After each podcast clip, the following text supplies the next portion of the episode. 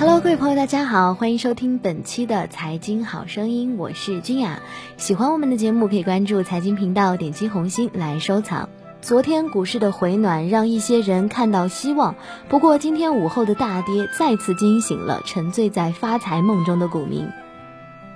今天的走势呢，可能有一个非常重要但却意外的消息，那就是中午在香港发生的事情。具体内容呢，毋庸赘言。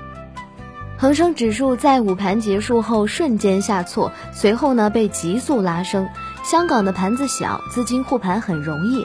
不过呢，大陆股市可就没有那么幸运了。本来就人心惶惶，杯弓蛇影，主力借此砸盘。昨天的反弹呢就勉勉强强，机构并不看好抄底。这一次也许就是深调。之前有相关人士曾经说过，风险来临呢，就必须坐在距离出口最近的地方减仓应对。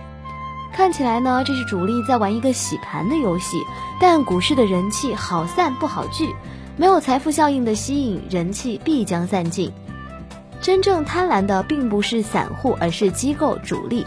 他们渴望杀跌，然后逢低建仓，尤其是新批基金，他们渴望逃顶，在最高处让散户们成为接盘侠，关灯吃面。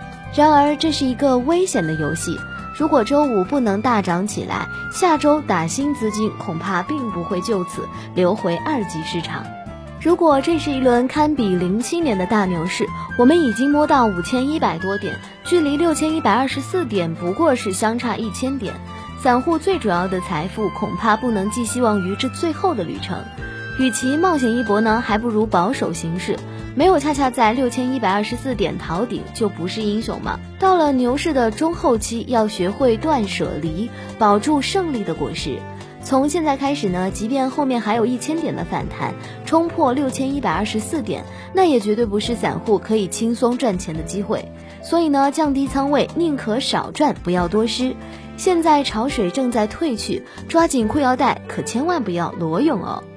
好了，今天的财经好声音就到这里，感谢各位的收听，我是君雅，我们下期节目不见不散喽。